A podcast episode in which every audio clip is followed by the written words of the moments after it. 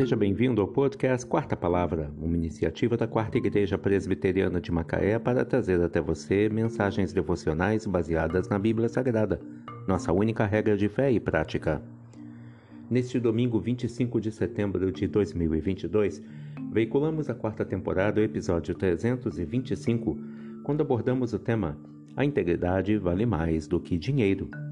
Mensagem devocional de autoria do Reverendo Hernandes Dias Lopes, extraída do devocionário Gotas de Sabedoria para a Alma, baseada em Provérbios 19, verso 1. Melhor é o pobre que anda na sua integridade do que o perverso de lábios e tolo. Vivemos uma crise colossal de integridade. Essa crise desfila na passarela diante dos olhos estupefatos de toda a nação está presente no Palácio da Alvorada em Brasília e nas choupanas mais pobres dos bolsões de miséria de nosso país. Está presente na Suprema Corte e também nos poderes executivo e legislativo. A ausência de integridade enfiou a sua cunha maldita no comércio, na indústria e até mesmo na igreja. Famílias estão sendo assoladas por essa crise de integridade Vivemos uma espécie de torpor ideológico e uma vergonhosa inversão de valores. As pessoas valorizam mais o ter do que o ser. Coisas valem mais do que pessoas.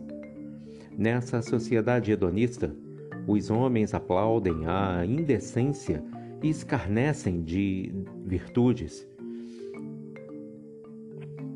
Enaltecem o vício e fazem chacota dos valores morais absolutos. Precisamos levantar nossa voz para dizer que é melhor ser pobre e honesto do que mentiroso e tolo. É melhor ter uma consciência tranquila do que possuir dinheiro desonesto no bolso. É melhor comer um prato de hortaliças com paz na alma do que se refestelar em banquetes requintados mas com o coração perturbado pela culpa. É melhor ser pobre e honesto do que ser rico desonesto. A integridade vale mais do que dinheiro. O caráter é mais importante do que a aparência. O que somos vale mais do que o que temos. Melhor é o pobre que anda na sua integridade do que o perverso de lábios e tolo.